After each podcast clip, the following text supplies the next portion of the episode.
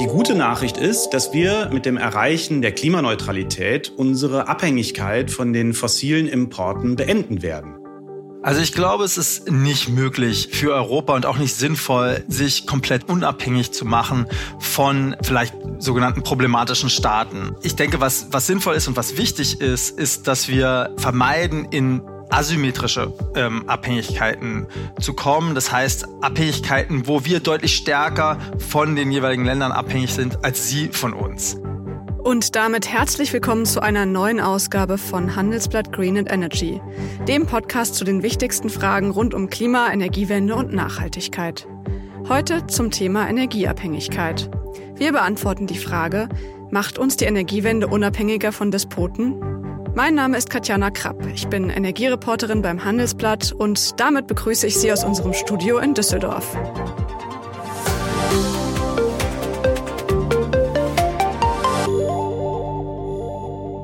Ist Ihnen das auch aufgefallen? Anderthalb Jahre nach dem russischen Überfall auf die Ukraine reden wir zwar kaum noch über den Krieg dort, sondern vielmehr über den aktuellen Konflikt zwischen Israel und der Hamas. Aber ein Thema ist geblieben, die Angst um unsere Energieversorgung. Beim Ukraine-Konflikt haben die Gasmärkte extrem reagiert, weil Europa Angst hatte, dass von einem Tag auf den anderen kein Gas mehr aus Russland kommt. Und seit Beginn des Israelkriegs schwanken die Ölmärkte auf einem hohen Niveau, weil sich Händler an den Yom Kippur-Krieg von 1973 erinnern und an die daran anschließende Ölblockade. Das wirft die Frage auf, muss das sein mit der Energieabhängigkeit? Warum hat es Deutschland nach all den schlechten Erfahrungen noch nicht geschafft, sich mehr von problematischen Staaten loszusagen? Und wird das mit der Energiewende endlich besser? Oder wird es vielleicht sogar noch schlimmer? Über dieses Thema spreche ich heute mit zwei Experten, die sich schon viel mit Zukunftsszenarien der Energiewende beschäftigt haben. Aber vorher habe ich noch einen kurzen Überblick über Deutschlands und Europas Energielieferanten mitgebracht, den mein Kollege Gustav Müllender für Sie zusammengestellt hat.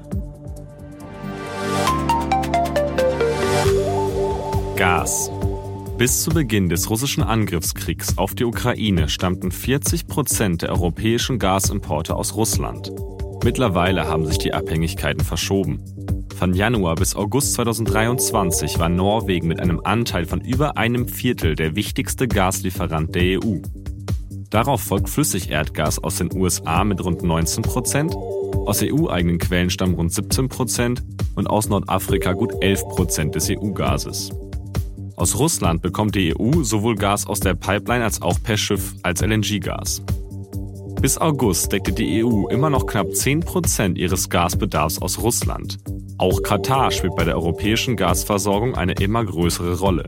Das Flüssigerdgas aus dem Emirat deckt mittlerweile etwa 5,7 Prozent des gesamten Gasbedarfs. Öl. Die Ölimporte aus Russland sind seit dem Einmarsch in die Ukraine deutlich zurückgegangen. Im zweiten Quartal 2023 war Norwegen der größte Öllieferant der EU mit einem Anteil von etwa 13,7 Prozent. Darauf folgen knapp dahinter die USA mit 13,6 Prozent, Kasachstan mit 10,2 Prozent und Saudi-Arabien mit 9 Prozent. Strom. 2022 stammten 39,4 Prozent des in der EU erzeugten Stroms aus erneuerbaren Energien, also vor allem Windkraft, Wasserkraft und Solarenergie.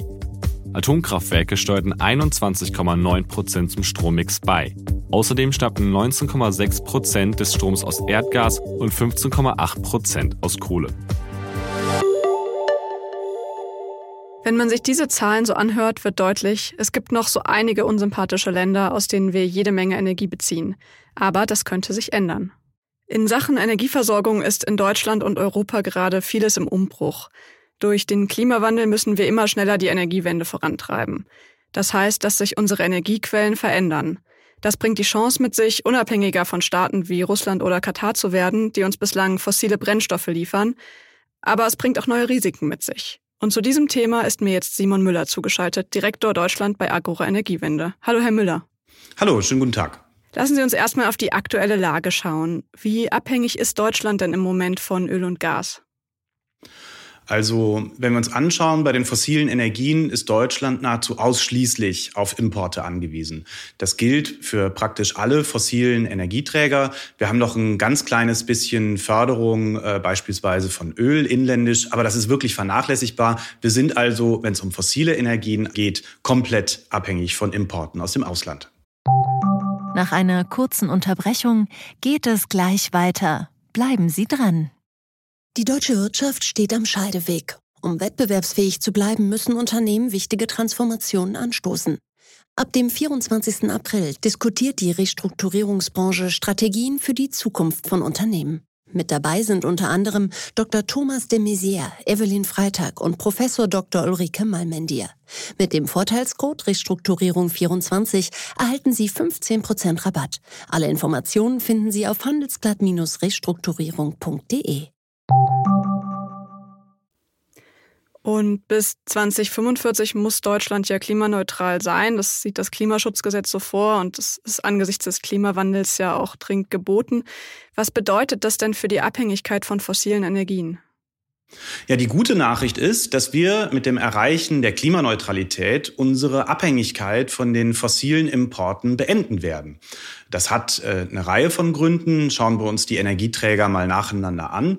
Im Bereich der Kohle, die nutzen wir äh, immer noch in Kraftwerken. Äh, ein bisschen gibt es hier auch heimische Braunkohle, aber sämtliche Steinkohle ist importiert. Da haben wir natürlich den Kohleausstieg, der übrigens allein durch den europäischen Emissionshandel sehr wahrscheinlich bereits Anfang der 30er Jahre stattfinden wird. Wir benutzen auch Kohle in Hochöfen zur Stahlherstellung und da hatten wir dieses Jahr die gute Neuigkeit, dass die ersten Stahl Stahlwerke umgestellt werden, dass sie nicht mehr über diese Hochöfen funktionieren, sondern über sogenannte Direktreduktionsanlagen. Und diese Anlagen, äh, die kann man dann mit grünem Wasserstoff betreiben. Das heißt, da ist die Kohle dann ersetzt es gibt einen weiteren, natürlich wichtigen Energieträger, das Gas.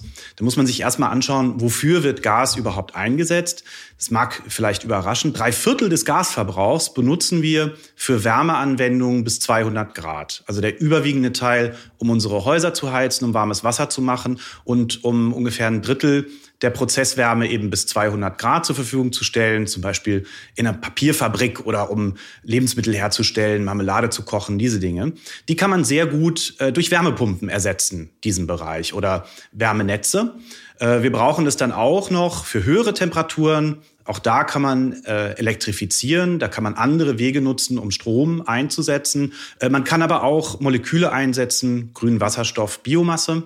Es gibt dann noch ein Stück weit den Gaseinsatz in der Chemie. Das nutzen wir als, als Rohstoff, um daraus beispielsweise Kunststoffe herzustellen. Auch das können wir ersetzen, entweder über grünen Wasserstoff oder eben auch Biomasse.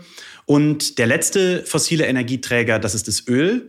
Öl ist derzeit konzentriert vor allen Dingen im Transportsektor. Und auch dort ist es die Elektrifizierung ähm, im Pkw-Bereich äh, vor allen Dingen. Und je mehr man in den Schwerlastbereich kommt oder so äh, in den wirklich ähm, äh, Langstreckentransport, auch in, im, im, Flugzeug, auch da setzen wir dann auf aus Strom erzeugte äh, Moleküle, sogenannte E-Fuels. Die brauchen wir halt eben in diesem Bereich, wo man nicht gut elektrifizieren kann. Und daraus wird dann äh, eine runde Lösung. Ein Punkt, äh, vielleicht um den noch anzusprechen. Wir brauchen natürlich auch im Stromsystem jederzeit zuverlässig Strom.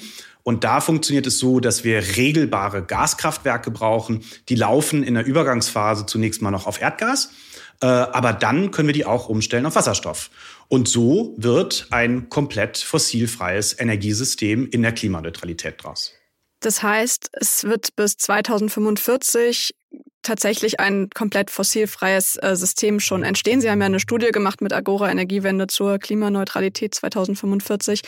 Ist das dann so, dass wir 2045 quasi gar kein Öl und Gas mehr importieren müssen oder dass wir das zum Teil auch ausgleichen? Also wie groß ist die Abhängigkeit von Öl und Gas da noch?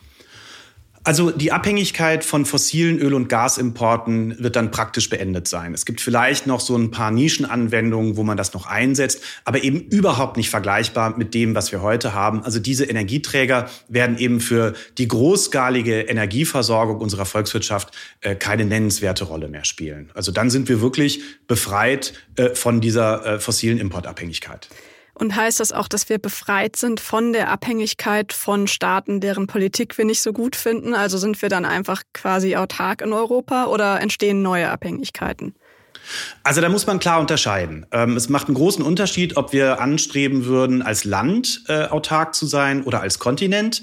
Als Land ist es also weder notwendig noch sinnvoll. Ähm, da muss man einfach schauen, wir haben eine relativ hohe Bevölkerungsdichte.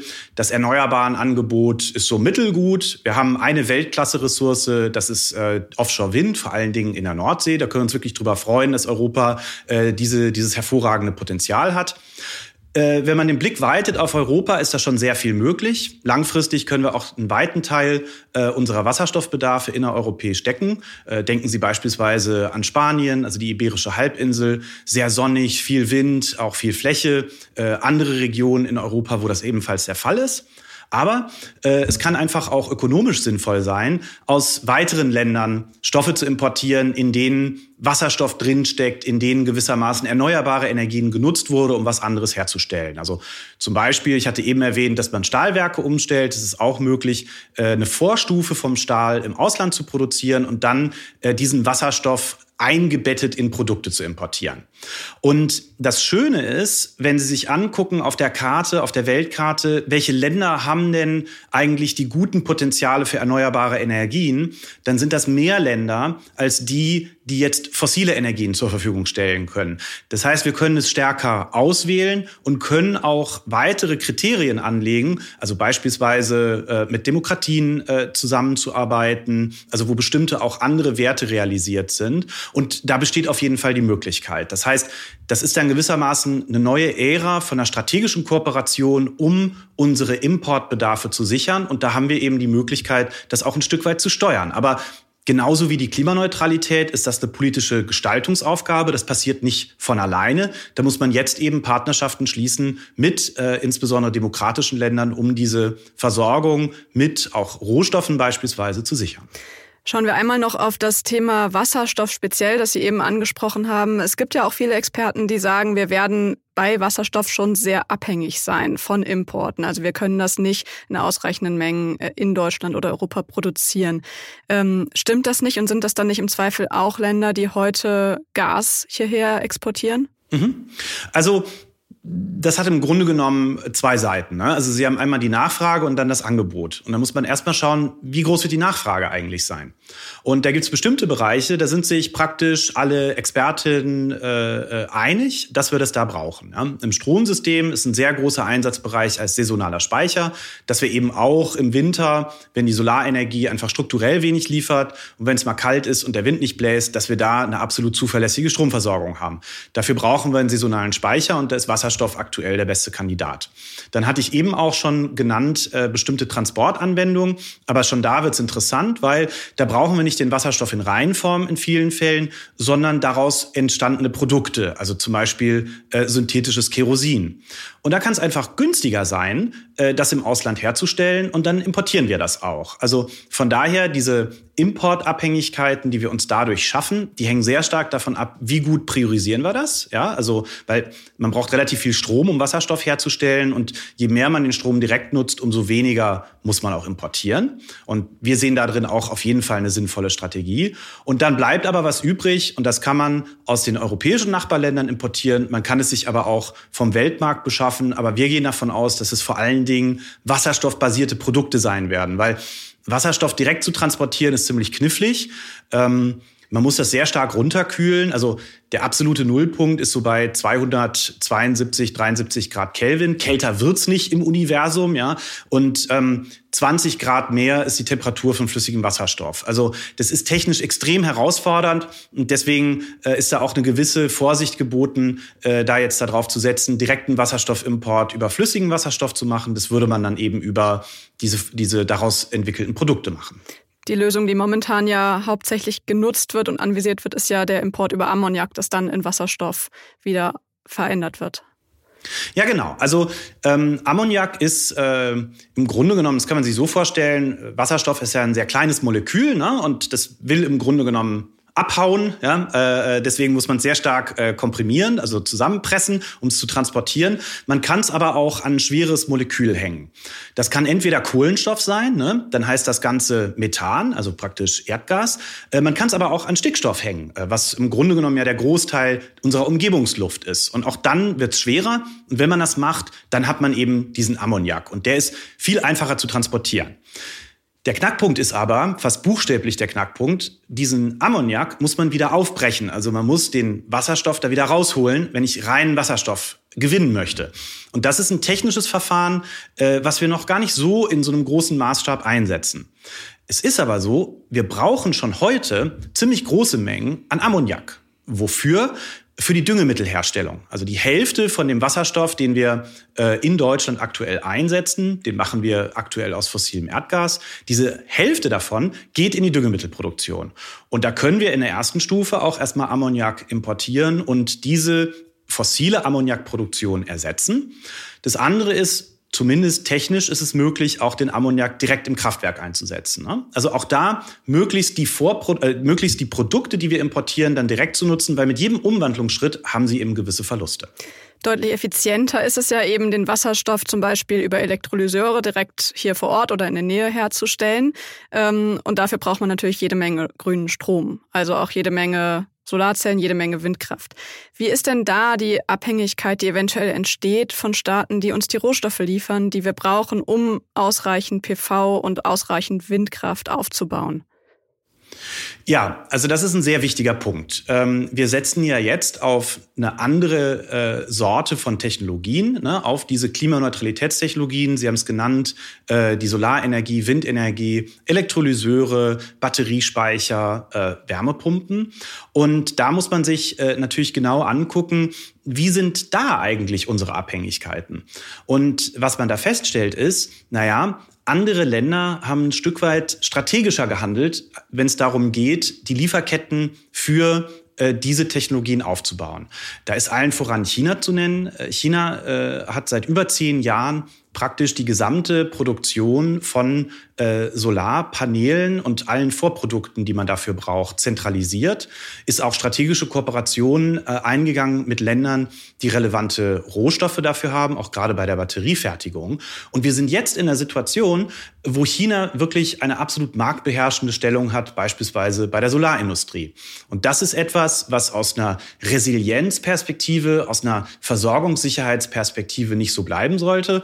Und da gibt es unterschiedliche Strategien, wie man vorgehen kann. Eins ist, dass wir in Europa selber Herstellungskapazitäten ansiedeln. Und da gibt es ja auch eine Reihe von europäischen Initiativen, genau das zu tun. Es gibt auch erste Hersteller, die jetzt wieder Produktionskapazitäten aufbauen, die wir in Deutschland ja lange Zeit hatten, unglücklicherweise Anfang der Zehnerjahre mit dem Einbruch des Ausbaus der Solarenergie in diesen Jahren aber verloren haben. Da ist jetzt die Frage, wie kriegen wir die zurück? Und ähm, was wir auch brauchen werden, sind strategische Rohstoffpartnerschaften. Also nicht nur für die Importe von Wasserstoff, sondern eben auch für diese kritischen Rohstoffe, dass wir systematisch Partnerschaften eingehen. Ähm, und da ist natürlich auch ein sehr gutes Vorgehen, dass man mit einer breiteren Palette von Ländern das macht. Ne? Dass also nicht ein einzelnes Land jetzt äh, so eine marktbeherrschende Stellung hat, dass wenn es mit diesem Land nicht mehr so richtig funktioniert, man in große Probleme kommt. Auch das ist eine Gestaltungsaufgabe.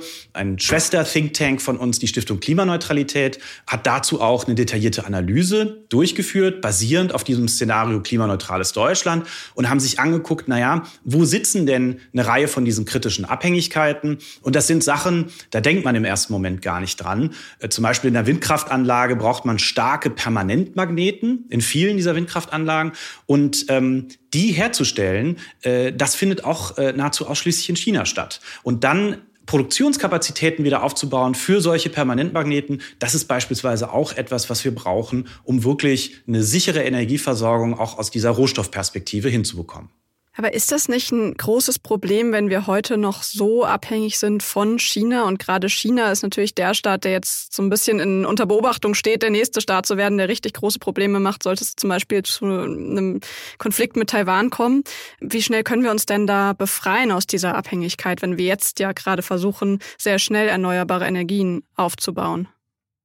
Also Zunächst mal muss man eine Sache sehr klar unterscheiden. Die Abhängigkeit von fossilen Importen und die Abhängigkeit von Technologieimporten, die unterscheiden sich strukturell. Äh, wenn, äh, das haben wir ja erlebt äh, ähm, im Jahr 2022, in dem Moment, äh, wo ein Gashahn zugedreht wird, ist man unmittelbar in einer Versorgungskrise. Ja, also im Hier und Jetzt hat man dann nicht mehr genug Energie. Wenn Sie sich das anschauen äh, bei den erneuerbaren Energien, was da in Frage steht, ist der Zubau. Ne? Also wie schnell können wir den Zubau machen? Das heißt, zunächst mal ist schon mal, selbst wenn es zu einer Unterbrechung der Lieferketten kommt, die Situation eine andere, weil wir uns weiterhin auf das verlassen können, was da ist. Aber selbstverständlich, wir wollen ja die Klimaneutralität erreichen, müssen sie ja auch erreichen, um unsere Lebensgrundlagen zu schützen, zu verteidigen. Und da wäre das schon ein erhebliches Problem. Kurzfristig muss man sagen, gibt es wenig oder kaum Alternativen äh, zu einer starken Abhängigkeit auch von Importen aus China. Aber ähm, das sollte ein Ansporn sein, möglichst schnell auch anderweitig Kapazitäten aufzubauen. Die USA sind mit dem Inflation Reduction Act, das ist ein Milliarden, also viele hunderte Milliarden schweres Paket, um die Ansiedlung und den Aufbau dieser Zukunftstechnologien zu fördern. Mit diesem Paket ist die beiden Regierungen vorangegangen und Europa ringt ja äh, darum, äh, ein ähnliches System auf die Beine zu stellen. Aber da gibt es noch sehr viel zu tun, dass wir auf die gleiche Art und Weise wirklich wirkungsvoll Produktionskapazitäten aufbauen, wie es in den USA bereits heute schon passiert. Also große Aufgaben für die Politik. Vielen Dank, Herr Müller. Dankeschön. Eins ist sicher, die Transformation der Energieversorgung in Deutschland wird auch die Struktur unserer Abhängigkeiten verändern. Bei Solar- und Windkraft könnte es eher längerfristige Abhängigkeiten geben, weil wir Rohstoffe importieren müssen, die wir für den Aufbau dieser Infrastruktur brauchen.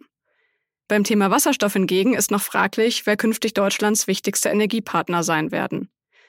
Jemand, der sich mit dieser Frage schon ausführlich beschäftigt hat, ist mir jetzt zugeschaltet. Nämlich Rainer Quitzow, Leiter der Forschungsgruppe Geopolitik der Energie- und Industrietransformation am Forschungsinstitut für Nachhaltigkeit am Helmholtz-Zentrum Potsdam. Guten Tag, Herr Quitzow. Guten Tag. Deutschlands Energieversorgung ist heute ja abhängig von vielen problematischen Staaten. Also die EU bekommt ja zum Beispiel immer noch zehn Prozent ihres Gases aus Russland und weitere sechs Prozent aus Katar. Und beim Öl müssen wir auch hoffen, dass sich jetzt angesichts des Israel-Krieges nicht äh, tiefgreifendere Konflikte zum Beispiel mit Saudi-Arabien oder Iran ergeben. Wie kommen wir denn aus diesem Dilemma wieder heraus? Ja, grundsätzlich ähm, kommen wir aus diesem Dilemma natürlich heraus, indem wir immer mehr äh, erneuerbare Energien ähm, verwenden für unseren Energieverbrauch hier in Deutschland und in Europa. Denn die erneuerbaren Energien können wir ja zum großen Teil ähm, dann auch lokal herstellen. Glauben Sie denn, dass das in absehbarer Zeit funktioniert, dass sich Deutschland und Europa unabhängig genug von fossilen Energien machen? Also das ist natürlich ein Prozess, der auch stark davon abhängt, was die Politik für Maßnahmen ergreift, um diesen Ausbau zu beschleunigen. Insofern kann das beschleunigt werden, sollte auch beschleunigt werden, vor allen Dingen auch aus Klimaschutzgründen. Und ob das dann so schnell läuft, ist eben dann die Frage. Also wir wissen nicht, wie schnell es gehen wird, aber es ist letztendlich eine Entscheidung, die wir als Gesellschaft und als Politik treffen müssen. Wenn man sich jetzt mal anguckt, was die Energiewende so mit unseren ähm, Energieabhängigkeiten macht, würden Sie sagen, das hilft eher oder das schadet eher? Weil es werden ja neue Energieträger wichtig werden. Genau, also zunächst mal ist es ja so, wie gesagt so, dass wir ähm, durch die Energiewende immer stärker uns auf den Weg der erneuerbaren Energien begeben und die werden lokal hergestellt. Ähm, das heißt, Windenergie, Sonnenenergie ähm, bauen wir hier lokal aus. Und ähm, durch die Elektrifizierung, die ja auch ein wichtiger Teil von der Energiewende ist, also zum Beispiel über die Elektrifizierung des Straßenverkehrs, über die Elektromobilität, ähm, können wir dann auch verstärkt auf diese erneuerbaren Energien, die wir lokal zur Verfügung haben, zurückgreifen. Das ist erstmal auf jeden Fall sehr, sehr positiv, auch in Sachen Abhängigkeiten. Was aber auch stimmt, ist, dass wir eben auch zum Beispiel für den Industriesektor andere Energieträger benötigen werden, also nicht nur direkt erneuerbaren Strom verwenden können, zum Beispiel Wasserstoff, der dann aber auch wieder mit erneuerbarem Strom hergestellt werden sollte, damit er auch klimafreundlich ist, dass wir eben da dann auch Herausforderungen haben, um dann auch die nötigen Mengen hier in Deutschland herzustellen, mit Sicherheit auch importieren werden müssen. Von wo diese Importe dann herkommen, das ist noch ein Stück weit offen. Da können wir auch einen deutlichen Anteil auch aus europäischen Nachbarländern importieren. Ja, darauf würde ich gerne nochmal näher eingehen, denn Sie haben sich ja schon viel mit dem Thema Wasserstoff beschäftigt. Und wenn wir einen guten Teil des Wasserstoffs künftig importieren müssen, besteht dann die Gefahr, dass Wasserstoff ein Stück weit das neue Gas wird in Bezug auf Abhängigkeiten? Also der Unterschied zwischen äh, der Wasserstofferzeugung aus erneuerbaren Energien und der heutigen Erdgasgewinnung ähm, ist, dass eben nicht letztlich davon abhängt, dass man Gasreserven hat, sondern dass man eben äh, Wind, Sonnen- oder auch Wasserkraft hat, mit der man dann diesen Wasserstoff herstellen kann. Das ist erstmal auf jeden Fall deutlich stärker verteilt über die Erde, auch innerhalb Europas, als eben Gasreserven. Die sind eben dort, wo sie sind. Insofern werden diese konzentrierten Abhängigkeiten in der Form nicht mehr der Fall sein. Also die die werden wir abbauen können auf diese Weise. Aber wir werden trotzdem, so wie es aussieht, einen deutlichen Anteil importieren müssen. Aber zum Beispiel können wir das eben auch aus verschiedensten europäischen Nachbarländern, wie ich schon gesagt habe, ähm, tun können. Und wir können auch sehr stark diversifizieren, denn eben Sonnen- und Windenergie ist eben in vielen Ländern vorhanden. Das klingt ja schon mal erstmal nach einer ganz guten Nachricht. Kann man denn irgendwie schon absehen, wie die Verteilung sein wird? Also wie viel wir woher importieren und was da so die vielversprechendsten Länder sind? Also ich denke, im Moment ist zum Beispiel Norwegen ein ganz klarer Partner im Bereich der Wasserstoffwirtschaft. Norwegen ist nicht sehr weit entfernt. Man kann dann auch über Pipelines Wasserstoff gegebenenfalls dann importieren aus Norwegen. Und Norwegen hat auch sehr viel Wasserkraft, aber auch äh, Windkraft, die verwendet werden können, um eben grünen Wasserstoff aus erneuerbaren Energien herzustellen. Das wäre ein, ein wichtiger Partner, der auch kurzfristig äh, da großes Potenzial hätte. Aber auch andere Nachbarländer könnten da eine Rolle spielen, auch im südlichen Europa zum Beispiel. Spanien möchte auch gerne äh, grünen Wasserstoff unter anderem nach Deutschland exportieren und dann darüber hinaus eben auch nordafrikanische Länder. Der Vorteil dieser Länder, die ich jetzt bis jetzt genannt habe, man kann in allen Fällen eigentlich ähm, auch Pipelines verwenden, um dann den Wasserstoff nach Deutschland zu bringen. Das ist die kostengünstigste äh, Möglichkeit dafür. Für etwas höhere Preise kann man dann aber auch über Schiffe äh, Wasserstoff importieren, gegebenenfalls in Form von Ammoniak beispielsweise. Da stehen dann eine weitaus größere Anzahl von Ländern äh, zur Verfügung, allerdings zu schon auch äh, klar höheren Kosten. Das Optimum ist natürlich, wenn Wasserstoff künftig vor allen Dingen aus grünem Strom produziert wird. Aber es wird ja heutzutage auch noch viel Wasserstoff aus ähm, Gas importiert, äh, also aus Gas hergestellt, also blauer Wasserstoff. Und da sind ja schon dann die Länder im Rennen, die heute auch viel Gas haben, oder? Da komme ich dann wieder auf Norwegen zurück. Also Norwegen ist natürlich auch ein großer Gaslieferant und äh, Norwegen hat im Moment Pläne, vor allen Dingen auch dieses Gas zu nutzen, um dann Wasserstoff herzustellen, das CO2 einzulagern und damit sogenannten blauen Wasserstoff nach Deutschland zu liefern weil sie auch nicht unbedingt das Ziel haben, dann die gesamten erneuerbaren Kapazitäten unbedingt zu verwenden, um eben Wasserstoff für den deutschen Markt äh, herzustellen, sondern eben eher auch für die Dekarbonisierung der eigenen Wirtschaft, der eigenen Industrie zu verwenden. Insofern wird es zumindest äh, übergangsweise eine Rolle spielen. Norwegen, wie gesagt, ein wichtiges Land. Algerien hat da ähnliche Möglichkeiten. Allerdings hat Algerien auch einen steigenden eigenen Energieverbrauch und Gasverbrauch, hat nicht unbedingt noch besonders viele neue Möglichkeiten, Gasressourcen ähm, zu erschließen. Deswegen ist es auch im Interesse Algeriens, vielleicht stärker äh, das Gas, was noch vorhanden ist, auch im eigenen Land einzusetzen und dann eventuell eben grünen Wasserstoff zu exportieren statt blauen und damit auch in eine klimafreundliche Exportwirtschaft einzusteigen. Wie groß ist denn eigentlich das Potenzial von Algerien und von anderen afrikanischen Ländern für Wasserstoffexporte? Weil, wie Sie ja sagen, ein Stück weit brauchen die ja auch erstmal Energie für den Aufbau der eigenen Wirtschaft. Ich denke mal, das Potenzial ist grundsätzlich vorhanden. Insbesondere in Algerien. Ein großes, sehr großes Land mit vielen freien Flächen, wo man potenziell Wasserstoff aus erneuerbarem Strom gewinnen könnte. Allerdings muss man halt auch feststellen, dass Algerien eben bisher fast noch gar keine erneuerbaren Kapazitäten ausgebaut hat. Und äh, dass es natürlich ein Stück weit problematisch ist, dann die wenigen Kapazitäten, die dann vielleicht jetzt noch zusätzlich aufgebaut werden, sofort äh, ausschließlich für den Export von grünem Wasserstoff einzusetzen, um die Wirtschaft in Europa zu dekarbonisieren. Und gleichzeitig bleibt Algerien sozusagen vor Ort bei einem CO2-intensiven Energiesystem.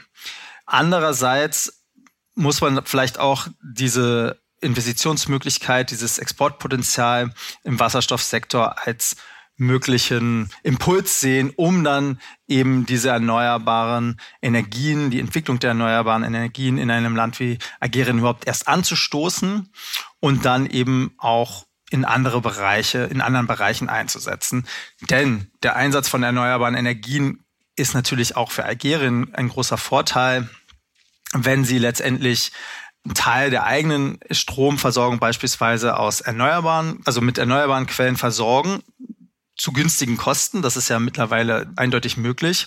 Und dann eben zumindest in einer Übergangsphase auch Gas äh, verstärkt exportieren und dadurch Exporterlöse äh, erwirtschaften können. Nach einer kurzen Unterbrechung geht es gleich weiter. Bleiben Sie dran. Wie geht es weiter mit der Europäischen Union? Präsidentschaftswahlen in den USA, EU-Parlamentswahlen, geopolitische Krisen und wirtschaftliche Schwierigkeiten. Wir suchen Lösungen für diese Herausforderungen. Am 19. und 20. März auf der digitalen Europakonferenz von Handelsblatt, Die Zeit, Tagesspiegel und Wirtschaftswoche. Über die Zukunft Europas sprechen wir mit Bundeskanzler Olaf Scholz, Wirtschaftsminister Robert Habeck und vielen mehr. Kostenlose Anmeldung unter europe20xx.de. Okay, Sie haben jetzt vor allen Dingen ähm, Norwegen, Algerien genannt. Aber heißt es denn, dass wir künftig wahrscheinlich in unserer Energieversorgung weitgehend unabhängig werden von Staaten, wo wir sagen, mit der Politik können wir eigentlich als Westen gar nichts anfangen? Also ich glaube, es ist nicht möglich für Europa und auch nicht sinnvoll, sich komplett unabhängig zu machen von vielleicht sogenannten problematischen Staaten. Also angefangen bei Saudi-Arabien, aber auch Algerien ist, ist kein ähm, demokratisches Land im Sinne der europäischen Vorstellung. Aber ich denke, was, was sinnvoll ist und was wichtig ist, ist, dass wir vermeiden, in asymmetrische ähm, Abhängigkeiten zu kommen. Das heißt, Abhängigkeiten, wo wir deutlich stärker von den jeweiligen Ländern abhängig sind als sie von uns. Ja, sondern man muss eben eine breite Streuung, eine Diversifizierung der Handelsbeziehungen anstreben, so dass man auf keinen einzelnen Akteur in ganz besonderem Maße angewiesen ist, so wie das mit Russland den Fall eben hatten der dann auch ähm, sozusagen ausgenutzt wurde dann von diesem Akteur, von der russischen Regierung, um eben ja in der Auseinandersetzung, der wir jetzt sind, eben mit der Energieversorgung einzugreifen in den Konflikt. Okay, und zum Abschluss, wenn wir jetzt uns ins Jahr 2045 versetzen, wo wir hoffentlich sehr viel klimaneutraler sind und sehr viel ähm, diversifizierter, glauben Sie, dass es dann nochmal zu so einer Situation kommen könnte, wie es die jetzt von Russland gab, zu so einer Abhängigkeit?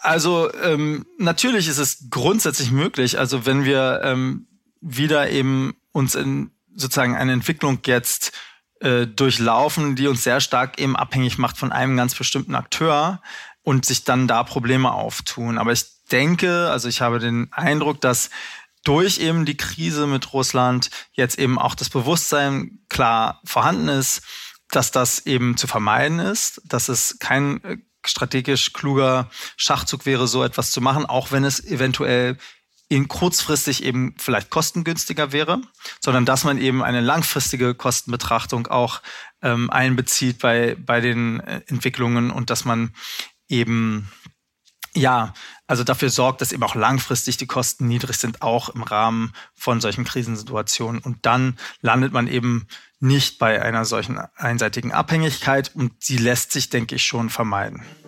Dann hoffen wir mal, dass die Politik aus den Fehlern der Vergangenheit lernt. Vielen Dank soweit, Rainer Quitzow. Ja, ich danke Ihnen fürs Gespräch. Das war Handelsblatt Green and Energy für diese Woche. Wenn Sie Fragen, Themen oder Anregungen für uns haben, schreiben Sie uns einfach eine Mail an green@handelsblatt.com. Und wenn Sie mehr vom Handelsblatt nicht nur hören, sondern auch lesen wollen, dann lege ich Ihnen unser Probeabo ans Herz. Unter www.handelsblatt.com slash mehrklima können Sie das Handelsblatt für vier Wochen zum Preis von 1 Euro testen. Ich bedanke mich für die Produktion bei Alexander Voss. Und wenn Ihnen unsere Sendung gefällt, freuen wir uns natürlich über eine gute Bewertung in Ihrer Podcast-App. Bis zum nächsten Mal.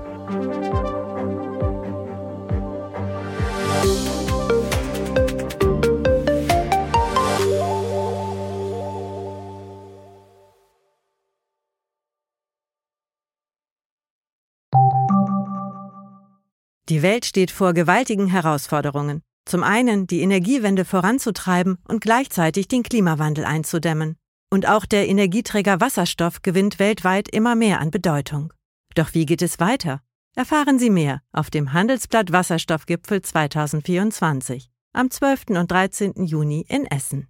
Infos unter handelsblatt-wasserstoffgipfel.de.